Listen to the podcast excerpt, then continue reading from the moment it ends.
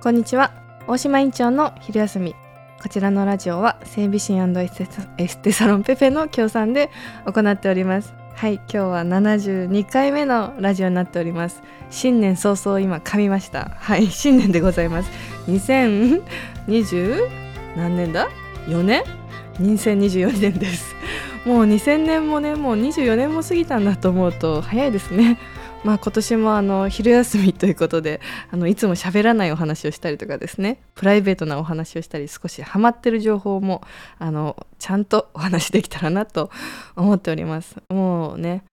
あんまり会社の話をしてないっていうあのはいいいんですよ。あのまあねいいんです。はい。私のスペースで、私の空間でちょっとね、楽しくまた今年1年お話ししていこうかなと 思ってます。お正月皆さん、どうだったでしょうか？えっ、ー、と、これはね、まだ年末に撮ってるラジオなので、私まだお正月過ごしてないんですけども、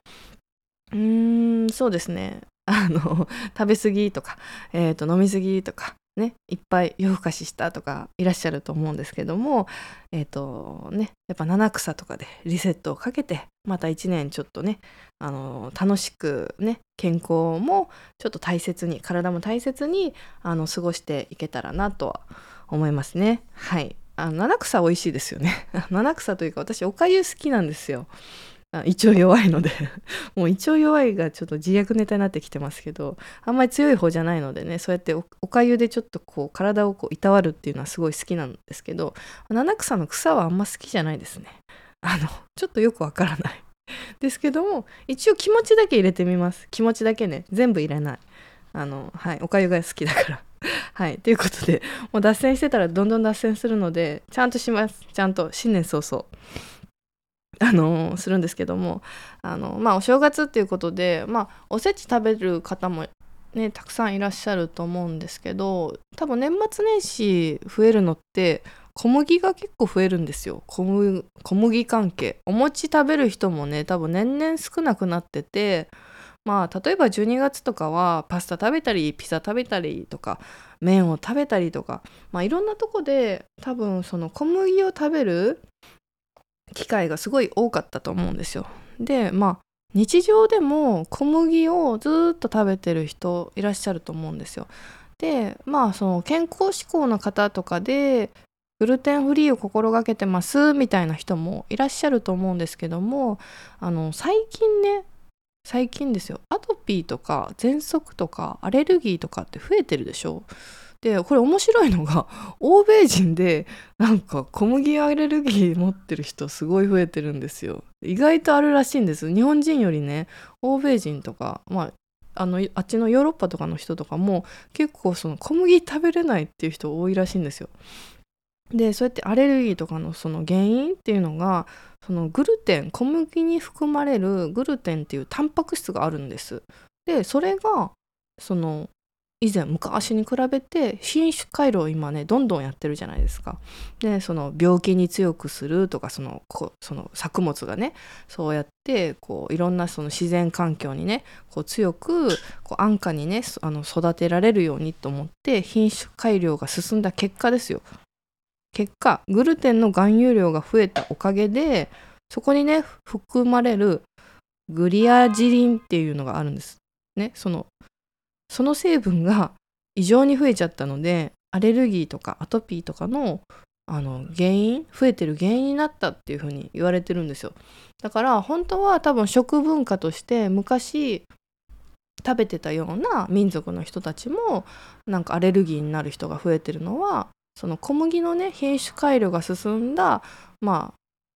あのマイナスな恩恵がちょうど出てるのかなっていう感じですよね。で実際そのまあグルテンフリーを心がけてますみたいな人はいいと思うんですけどもそうじゃない人で日常的にあの取ってる人じゃあ何が悪いのかってなるでしょ？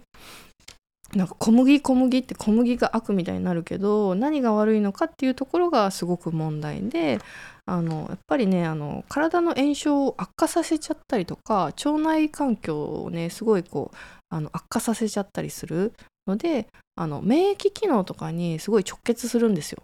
うん、でその免疫の誤作動とかが起こったりとかその、ね、そうやってアレルギーの原因になったりするので、まあ、基本的にはグルテンは控えましょうみたいな感じの話が出てます。でも難しい。ゼロにするのは難しいんです。だからゼロにしなくて私はいいと思う派です。食べます 食べるんですけど3食グルテンはしない小麦はしないってこと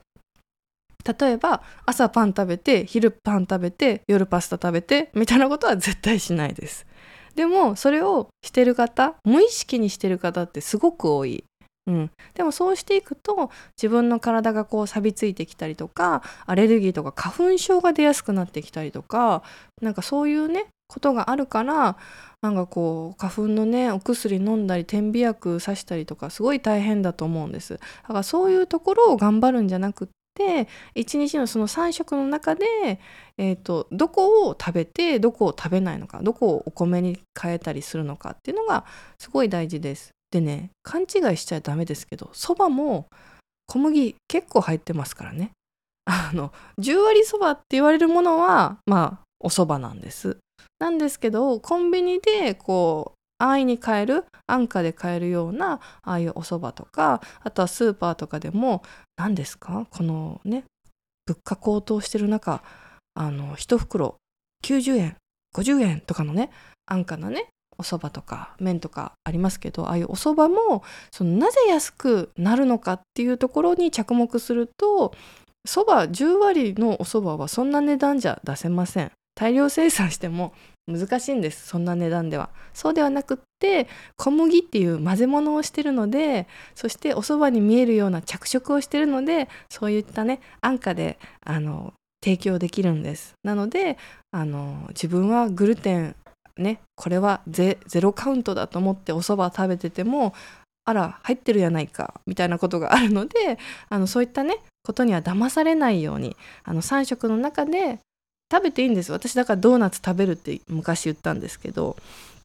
ドーナツ好きなんですよ。あのねあとねスコーンとか好きなんですよ。なんかああいうさあの口の中パサつくようなやつがちょっと好きでなんかあれをとにかく1回は食べるの。食べない日もたまにあるけど基本食べる。けどそれ以外の、えーと、小麦は食べない。一日の中でね。だからそうやってゼロにするのは難しいけどその習慣化して毎食食べるってなるとやっぱり体のバランスを崩してしまったりとか自分がねこう老化に近づいてしまったりとかあとは病気になりやすくなったりとかするのでそういったその小麦もあの心がけあのどこを減らせるかなどこを増やせるかなとかあのそういう部分を決めていくとすごくあの花粉症対策になったりとかアレルギー対策になったりするので是非ですねあの悪者じゃないんです。ただでも嗜好品なんです。あの嗜好品っていう意識のもとあのちょっとね自分の食生活を気にかけて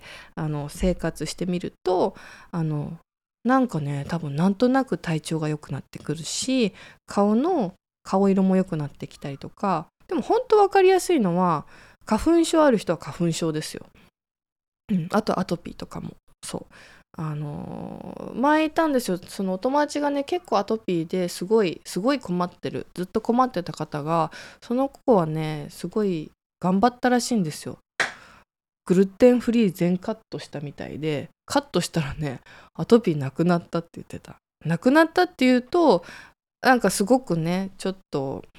うーん正式なねあの情報としてはねダメなのかもしれないけどその子のエピソードとしてはすごく多分悩んでたし困ってたから勇気を持ってそういうね食事改善取り組んだらもう何十年20年以上悩んでたものがなくなったって言ってたからやっぱりそのね自分の食生活を見直してみるとか無意識にこう手に取ってる食べ物にちょっとこう注意を向けるっていうのはすごく大事なのでまあ1年ねまだ始まったばっかりなので是非今日食べるもの明日食べるもの明日食べたいものとかもちょっと気にしてあの考えて取り入れてみたらいいかなと思いました。はいということで何だったっけ？お正月？関係ないですけどね。あの年始めのスタートでちょっと真面目な話をしてみました。はいということであのメッセージコメント感想ご質問ありましたら何でもお待ちしています。今日も聞いていただきありがとうございました。